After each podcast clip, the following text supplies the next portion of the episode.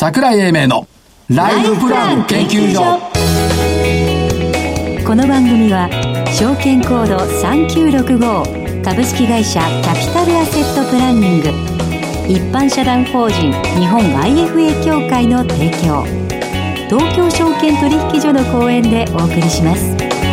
こんにちは桜井英明です。コメンテーターの正木明夫です。そしてアシスタントの井村美希です。今週もよろしくお願いします。よろしくお願いします。8連投。8いやー5番の実況頑張ったのか。頑張りました。頑張ったんでしょうね、はい。これは。2時32分からプラスに転じて70円高。ですね。はい。2万8100等円ということは8日続伸。はい。去年の9月8日まで以来の8日続伸。この先見ると次10日続伸かな？記録は。10日続進が記録。2019年でしたっけ、うん、2019年ですかな2019年。そうするとやっぱ記録が数え始めると途絶える。はい。よも。くないジンクスですね。あるかもしれませんけども、えっと、やっぱり、みんなほら、ウクライナがどうたらこうたらとかね、その年金の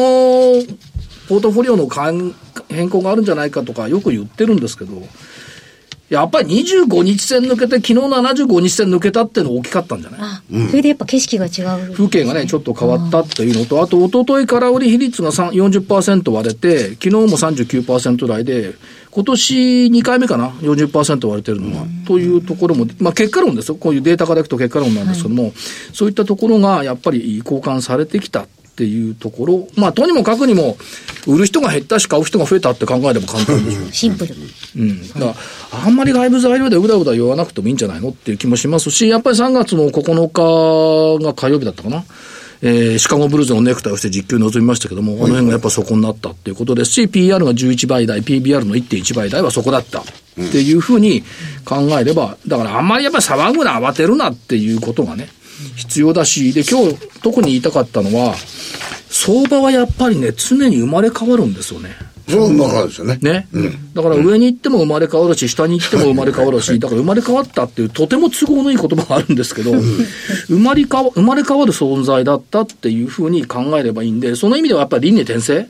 仏教用語の。はいはいはいというのがあやっぱりついてくるんでしょうし、生まれ変わってるからね、データだけで分析すると遅れるんですよ。あのどんな風に生まれ変わったというふうに想定したらいいでしょ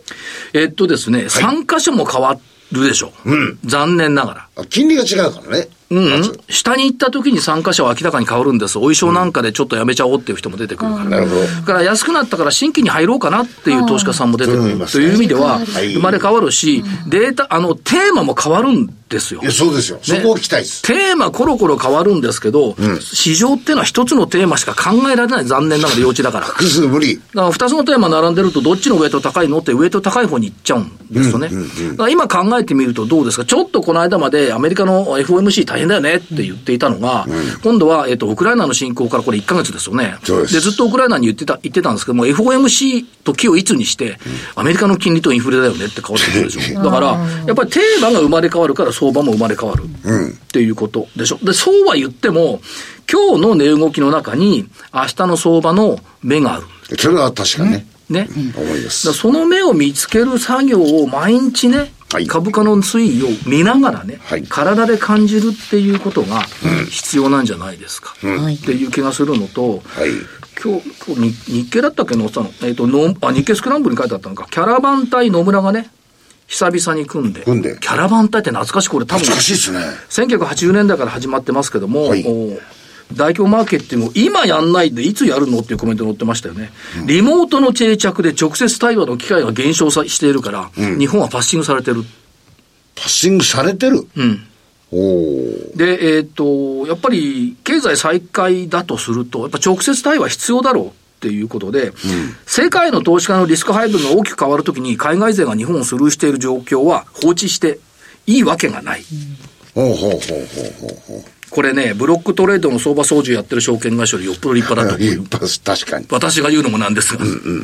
というふうな、やっぱりその、一番最初、世界で初めて、日本で初めてキャラバン隊やったの野村でしたからね、そういう動きをしてきたなっていうところを気になったところです。結構戦後もやってましたね80年代からオイルマネー取りに行ったんだよ。そうですねあの頃ソニーしか知らないっていう人が多かったんですよ。で、えーっと、先週の銘柄は、えー、4万、えー、34、じゃないな、4061電化。はい75円高2.1%高丸。はいはいえーもう一個足して、岐阜県のイビで、4万62。えーっと、460円も上がって8%、8%が多い。丸8%も上がってるよ。丸。あ素晴らしい。えー、MRT。よ6034、はい。51円4.7%も上がってるから、これで合わせると12%も上がってるから、丸。丸。セレムだけが下がっている。はい。えー、に2.9%下がって×、12%上がって2%上がっ下がってるから、約9%ぐらいの、総合すると、ポートフォリオ的には上がってるんですが、それでも丸1個の2.1%に負けちゃったね。ああ、はい。じゃあ、まさきさんの勝ち。はい、今日のメールどうぞあり。がとうございます。今日はさっきあの桜井さんも話してられた、はい参加者が変わったかもしれんと。テーマが変わるかもしれんと。いろんなものの見方があると思うんですけど、えー企業から見るんじゃなくて市場の、えーと、信用の改ざんの減り方。この辺のところをちょっと見た方が一つ目はあるんじゃないだろうかというふうに見てまして、見まして、えっ、と、NTT が186万株とかね、新越が70万株台とか、日本電産にだって224万株っていうことは、今までものすごい改ざんが多かったのが、ここの、あの、下落でもって半、えー、約半年間でしたっけね、桜井さんおっしゃってたら。そう9月ぐらいからですか3ら。月14日が期日だった。ですよね。だそれでもって相当信用の改ざん減ってるんですよ。ですから逆に言うと、ここ、そういうところの軽さが、今のマーケットの堅調さにもつながってんのかなと。もう結論のない話はダメだ。最初に結論言って。はい。だから信用の改ざんです。はい。で、銘ポイン柄はトはそれで。あ銘柄とコード番号先に言いなさいよ今日面白いですよお。三菱商事8058と NTT9432。あ、二つ来たはい、二つです。はい。面白くもなんともないね。なんでですか？NTT のは去年のほっといてください去年のクレカにしてんじゃん。変化しない今年は自分の出しな NTT。さい次です、次です。はいはい。4091日本酸素。お、半導体絡み。はい。それから3697シフト。ソフトウェアのテストってやっぱり必要だよね。それから3189アナップ。お、やっぱりキーワードはガール。あとメタバース展開してきてるから面白いな。たただまああの、あの、上場継続の疑義がついてますけどもね。えー ANAP。最後、ツナグ。6551。創業15周年3月26日。ということですし、えーまあ DX とかスポットワークっていうのが中心になってくる。で、つなぐ、つなげる、つながるっていうのを期待したい。ということで、えー以上4銘柄。はいあ、3銘柄。4銘柄です。4銘柄はい。はい。それではこの後本日のゲストのご登場です。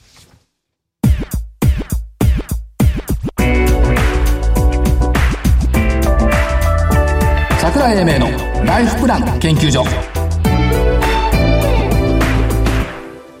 それでは本日のゲストをご紹介します。証券コード3031東証一部上場株式会社ラクーンホールディングス取締役副社長兼経営管理本部長今野聡さんにお越しいただいています。今野さんよろしくお願いします。お願いしますよろしくお願いいたしよろしくお願います。します。まあ、ラクーンさん何回も出ていただいてるんで、まあ、EC 事業のスーパーデリバリーですとか、あーペイド、ファイナンシャル事業とか、ああと、売り法とか、こういう案件で、えー成長されているんですが、第三四半期決算を発表されました。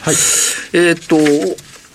見ていくとどんな感じですか、第三四半期までは。そうですね。あの、第三四半期といいますかですね、今期やはりかなり外部環境に左右されてます。はいで、まあ、第一四半期、第二四半期はですね、やはり、あの、上半期ですね。えっ、と、まあ、緊急事態だなんだっていうことで、あの、まあ、結構苦労した時期がありました。はいで、まあ、第三四半期になってですね、かなり、あの、良くなってきてます。まあ、ずっとあの、KPI というか、あの、お客さんの数が増えてきたりっていうところではすごくいい状況が続いてたんですけども、まあ、逆にやっぱりちょっとお客さんのですね、あの、単価ですね、まあ、そういったところが、まあ、上がったり下がったりっていうところだ,、だったんですね。まあ、第三四半期はかなりそれが良くなってきたということで、えっ、と、まあ、中長期的な成長っていうものに対する、その、我々社内の見方っていうんですかね、はい。まあ、かなりいけそうだなという感触が第三四半期にかなりつかめたと。いう、そんな状況ですね。あとその e コマースのところで見ていくと、まあ前々期ですよね。えっ、と、マスクとか除菌グッズの特需みたいのがあったんですけども、これ除外しても、連結売上高が2桁の成長、つまりオーガニックな成長は順調に続いているって見方でいいですか、そうですね。あの、そこはですね、やはりあの、まあ、触れていただいて、あの、ありがとうございます。かなりあの、誤解されているところで、はい去年、あの、マスクとか除菌グッズっていう、あの、まあ、いわゆる特需ですよね。で、それが、あの、まあ、あまりにも大きかったので、まあ、今となってはですね、その分がこう、なんていうんですかね、我々の成長を見ていただく上で、まあ、結構雑音みたいになっていて、はい。で、成長率が低く見えてしまってるんですけど、今、あの、ご指摘いただいた通り、まあ、そういったものを除いた、あの、数字で見るとですね、非常に順調に、あの、成長を続けているとはい。いうことになりますね。そうやって考えると、えっ、と、第三四半期決算発表された時点で、えっ、と、下方修正発表されてますけども、はい。まあ、確かに、今期っていうか、今3月期って、やっぱり、オミクロンの影響とか結構ありましたよね。うんそうっていうことですよね。あの、第二四半期時点ではですね、あの、まあ、下半期、まあ、リオープニング、リオープニングって、あの、世の中言われましたけど、はい。あの、かなり経済良くなってくるんじゃないかっていう、あの、前提を見ていたんですけど、まあ、膝、ふたけてみると、そのオミクロンだ、第6波だっていうところで、まあ、多少その、やっぱり下方圧力っていうんですかね、まあ、そういったものが働いたところがあって、それでまあ、あの、業績予想、まあ、残念ながら修正には、なってしまったんですけど、まあ、ただ、あの、まあ、絶対値としては決して悪くないというふうに考えてます。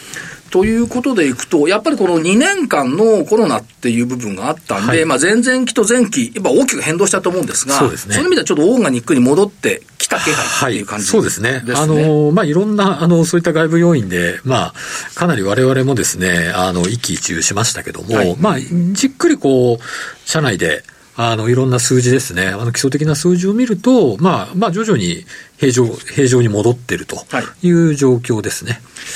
あと、おもう一つのところであるのは、まあ、コンテナとか原油価格っていう部分も出てきてますけども、まあ、はい。値上がりはしてきてますが、しかし、あの、需要っていうのは北米とか中国とか、これどんな感じですか？はい。えっ、と、まあ、我々スーパーデリバリーでですね、あの、まあ、多くは国内向けなんですけど、はい。まあ、一部海外のお客様というのがいて、で、そちらが非常に成長率高いんですね。で、以前はですね、やっぱりアジア中心だったんですよ。台湾だったり、はい。えっ、と、香港だったり、まあ、中国、韓国あたりですね。で、これがまあ、ここ1年ぐらいでしょうかね、北米ですね、アメリカ、カナダ、はい。もしくは、あとオーストラリアとかですね、そのあたりがかなり伸びてきて、で、大体このあたりは大体前年比で2倍ぐらいに成長してます。まあ、まだまだ分母、分母はちっちゃいんですけどね。ただ2倍ぐらいになってます。で、今現状はですね、あの、やっぱりその、そういった北米ですね、の方が、伸び率は非常に高い状況が維持されてますね。はいで、あの、まあ、原油高を発端とする配送量の高騰の影響っていうものをやっぱり受けてしまってるんですけども、はいまあ、それでも、あの、まあ、かなり高い成長率維持してまして、ここはまあ、あの、そういった原油の部分っていうのがある程度落ち着いた時にはですね、非常に期待できるなというふうに考えてます。はい。そして、えっ、と、好調だと見ていいと思うんですが、ファイナンシャル事業のところ。はいえっ、と、まあ、あの、加盟企業さんが増えてきたっていうこともありますし、はいえっ、と、売上高もこれ15%の2桁成長。はいで特に、あの、オートバックスグループさん、これ一昨年、2020 2021年11月から決済集団として導入されました。から、ビバホームさん。はい。で、えっ、と、直近でいくと2月からアークランド坂本さん、はい。入ってきたということ。で、順調に伸びてるって見ていいんですか？はい、あの、ペイドは、フィナンシャルサービスのペイドっていう、まあ、あペイドはい。B2B の決済サービスなんですけど、あの、順調ですね。で、まあ、今ご指摘いただいたような、そのオートバックスさんとか、アクランド坂本さんとか、えっ、と、あとはですね、NTT データさんの、えっ、と、まあ、中国地方の、あの、会社さんですね。まあ、そういった大手っていうのが、まあ、どんどん入ってきて、で、非常にこう、スムーズに、あの、取り扱いを増やしていただいているっていうのもありますし、あとはそれ以外のですね、まあ、小口のお客さんなんかも数が増えてきたりとか、あとは単価が上がってきたりとか、まあ、そういったところで、やはりそのコロナ禍の中でですね、やはりこう、事務の効率化っていうんですかね、まあ、はい。あの、請求とか回収とか督促みたいなところの事務の効率化をしたいとか、あと余震リスクをヘッジしたいとか、まあ、そういったニーズがかなり顕在化してきてるなというふうに感じます。ともう一つは売り穂のところですが、これも順調に増加してきているっていうかそうですね。まあ、前年比50%以上伸びてますので、はい非常に順調です。で、あの、これは、あの、いわゆる、まあ、企業と企業の、えーまあ、債券ですね。売掛金っていうものを、まあ、まあ、保険のようにはい保証するっていうサービスになるんですけども、ここもですね、やはりまあ、あの、非常に、まあ、いろんなプロモーションなんかも、あの、うまくいきつくつ、いきつつある部分もありまして、あの、需要が非常に高いですね。はい。だから、あのーラクーンさんってもう何年もずっとお付き合いいただいてるんで、おいでいただいてるんで、お付き合いってことはないですけど、あのー手をこう打つじゃないですか。はい。で、先行投資の時期ってあるじゃないですか、はいやっぱり。でえっ、と、実収入っていうか、うんそこになってくるまでやっぱり時間かかってる。ね。かかってきたっていうのも分かってますし、で、そういった感じでいくと、まあ、あのーいろんなものが新たに手を打ってきたところが順調に拡大してきてるっていうイメージですよね。あのーやはり、まあそうですね、あの、いろんな手を打ってきたものが、あのー今おっしゃっていただいた通りですね、まあ時差を伴いながら、はい。あの、身になってきたという部分と、あととはまあこのコロナによるですね、あの世の中の環境変化っていうのが非常に後押ししてくれたっていう側面はあります。そうですね。あの B2B の世界ってなかなかこう e コマース化が、e コマース化が進まなかった世界なんですけども、はい、で、そこが一気に、あの、いろんな、あの、方、小売店とか、卸業者さんとか、まあそういったところがインターネットを使って商売するっていう、こう、マインドができてきたりとか、はい、まあそういった、あの、まあ世の中の、まあマインドですね、の変化っていうのも大きく後押ししてくれてます。おそらくスーパーデリバリーのように、はい、えっ、ー、と、ペイドにしても、はい、売り本にしても、やっぱりそういう、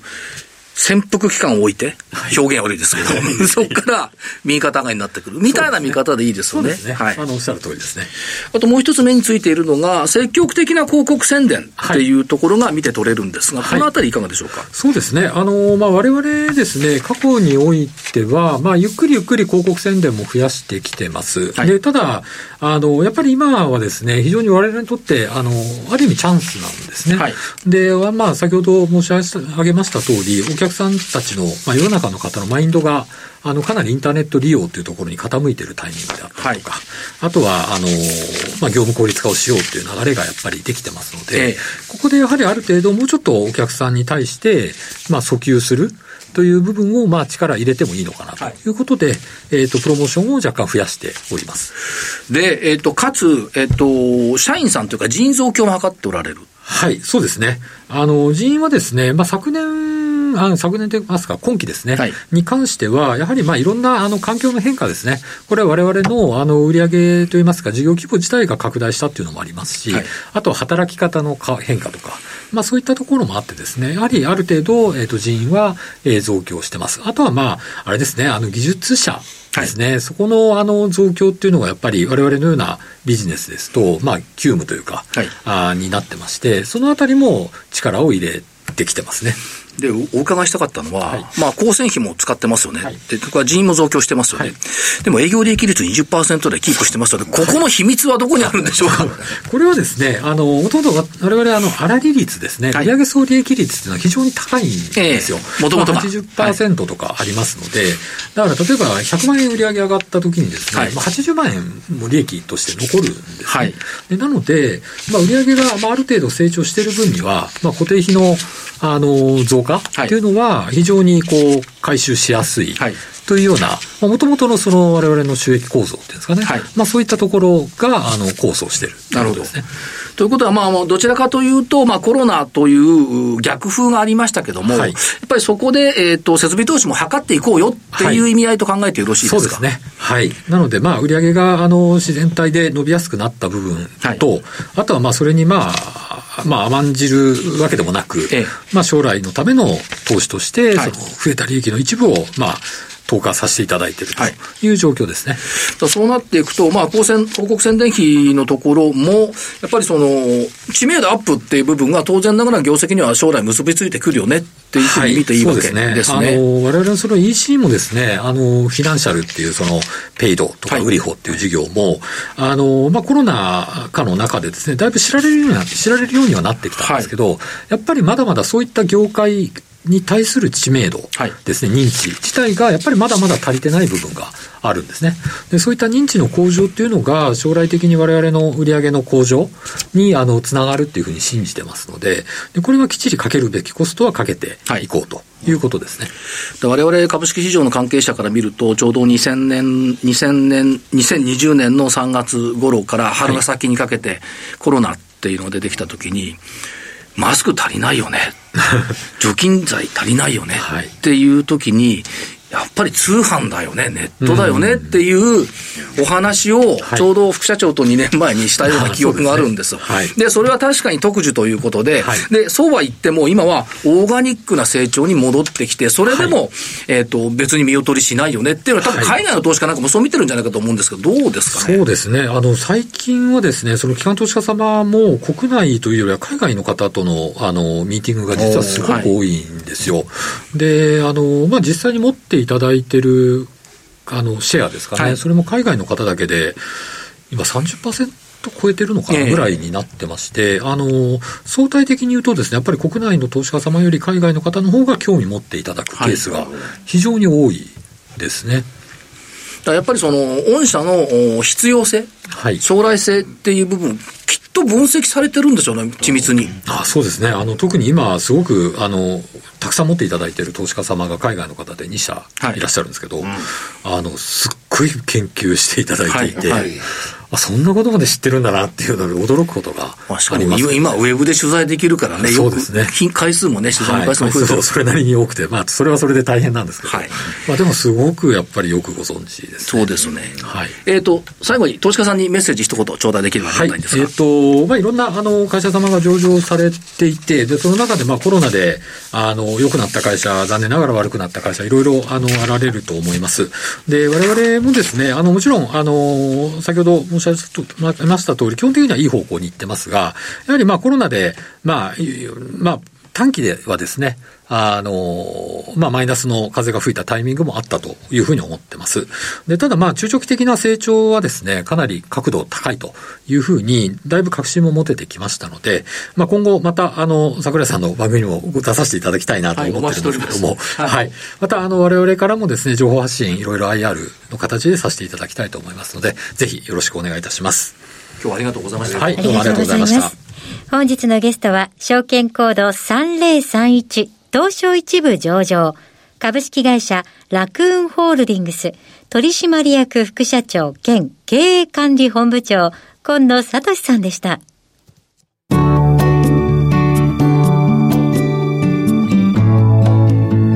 今週のライフスイート。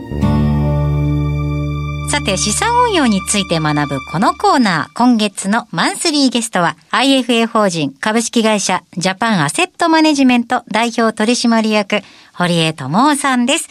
今週もよろしくお願いいたします。はい、今、先週なんかお聞きしたいことがあったみたいじゃない？日本の個人投資家様、特に、あの、サテライト資産ばっかり、だからアクティブな運用ばっかりに、いろいろ注ぎ込んじゃうっていうお話をされてたかと思うんですけど、それがすごく心に残っていて、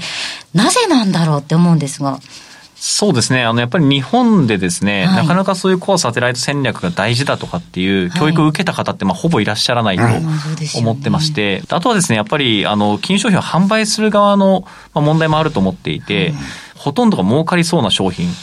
ロボットなんとかとか、はい、まあ、ESG なんとかといろいろあるんですけれども、はい、これ買ったら儲かりそうだなっていうものがやっぱり多くなりがちなので、出来上がったらコアサテライトのサテライトしかなかったねみたいなことが、まあ、多いんじゃないかなと思いますね。で、堀江さんのところは、ファンドラップっていう言葉をよく聞くんですが、ええ、こういうものの活用みたいなものも戦略的に考えてられるんですか？そうですね。あのちょうど今年ですね、弊社オリジナルのファンドラップ、ジャムラップという商品を、はい、あの、作ってリリースをいたしまして、今これをですね、あの、多くのお客様にご利用いただいております。はい。ジャムっていうのは、このジャパンアセットマネジメントさんの通称なんですね。独自のどんな内容なんですか？そうですね。これはですね、一番こだわったのは、実はあの手数料の部分でして、はい、世の中のファンドラップって僕は素晴らしいサービスだと思っているんですが、やっぱりですね、手数料が高いものが多くて、はい、年率最低でも2%ぐらい、高いと4%とか5%取られる商品が、あの世の中、まあ大半なんですけれども、はい、弊社はこれを年率1%に抑えまして、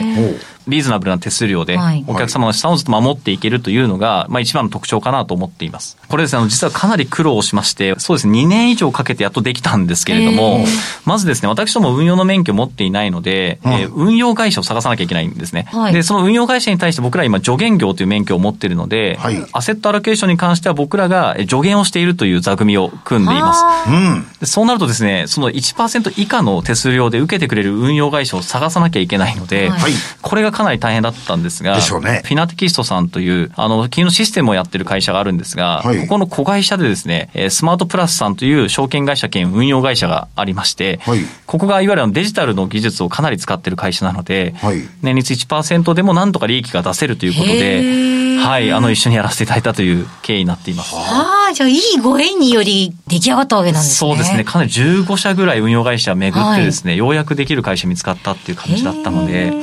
なるほど。はい、利用を聞いて、その、あの1%ができ、達成したっていうところにも納得がいきましたですね。わかりましたね。はい。ぜひぜひ聞いている皆さんにメッセージをお願いします。えっと、私ですね、やっぱり日本の金融業界を変えたいなという思いで、まあ、この会社を立ち上げまして、まあ、丸4年経ったんですけれども、この第一歩としてですね、やっぱり日本にこのコアサテライトという考え方を広めていくことが、まあ、一番大事なんじゃないかなと思っていまして、まあ、この4年間ずっと愚直にそれをやり続けてきた経緯があります。で、その中で一番大事なコア資産という部分を、あの、やっぱり任せられる、あの、自信を持って任せられる商品がなかなかないなと思っていたので、まあ、今回このジャムラップという商品を自社で開発をして、ローンチまでまあできたというのは、まあ、非常に嬉しいことだと思っていますし、まあ、今後このジャムラップを使ってですね、世の中にコアサテライト資産の運用をですね、広めていきたいなと思っていますので、ぜひご興味ある方いらっしゃいましたらお問い合わせいただけたら嬉しく思います。ありがとうございます。えお話しいただきましたのは IFA 法人株式会社ジャパンアセットマネジメント代表取締役堀江智さんでした。堀江さんありがとうございました。ありがとうございました。ありがとうございました。それではここでお知らせです。財を生かすと書いて財活。キャピタルアセットプランニングは創業31年目。我が国の多くの銀行、証券、生命保険会社に最先端のシステムを提供しております。東証一部上場、証券コードは3965、39老後。フィンテックによる日本人の豊かな老後と円滑な相続、事業承継を創造することをミッションとしております。新たに提供するサービス、財活コネクトは、相続、事業承継、資産運用などに悩むお客様と、キャピタルアセットプランニングが提供しているウェルスマネジメントワークステーションやゴールベースプランニングなどのシステムを活用しているプロフェッショナルな財活アドバイザーを結びつけ、お客様のお悩み解消のお手伝いをするマッチングサイトです。今すぐ財活コネクトを検索。東証一部上場、証券コード3965、39老後、キャピタルアセットプランニングにご注目ください。資産運用の目標設定は人それぞれにより異なります。個々の目標達成のために独立、中立な立場から専門性を生かしたアドバイスをするのが金融商品仲介業 IFA です。一般社団法人日本 IFA 協会は企業 IR 情報を資産運用に有効活用していただくため、協賛企業のご支援のもと、この番組に協力しております。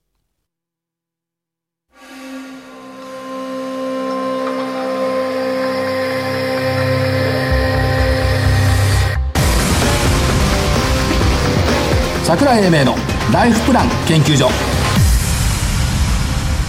この番組は証券コード3965株式会社キャピタルアセットプランニング一般社団法人日本 IFA 協会の提供東京証券取引所の講演でお送りしました。なお、この番組は投資その他の行動を勧誘するものではありません。投資にかかる最終決定はご自身の判断で行っていただきますようお願いいたします。はい。えー、っと、幸せを感じることってあんまりないでしょ？いや、そ、そんなこともないですよ。何ですか、その言い方は。感じてる？なんか幸せな感じがしたんだけど、あのね、ロシアのモスクワ証券取引所が今日から取引を再開なのよ。の予定なの。してるはずなのね。はい、僕たちは東京証券取引所はいつも取引してくれてるのよ、うん、これ幸せじゃない？幸せですよ。でしょ、はい、あのね閉まらないと不便さを感じないんだよ。なるほど。だからね取引所が開いてるっていうのがいかに平和の象徴かっていうことを感じながらね、はい、やっぱり株式市場っていうのを見なきゃいけないっていうことですよね。まあ株上がった下がったってあるんですけどやっぱり何事もないように開いている。これはあの東日本大震災の時も言ってたし、あのいろんなリーマンショックとかやりだしそれを感じるべきだなというふうに思っております、はい、えっ、ー、とそろそろ時間ということで、えー、所長の桜井英明と正木明夫とアシスタントの飯村美樹でした。それでは来週この時間まで。ごきげんよう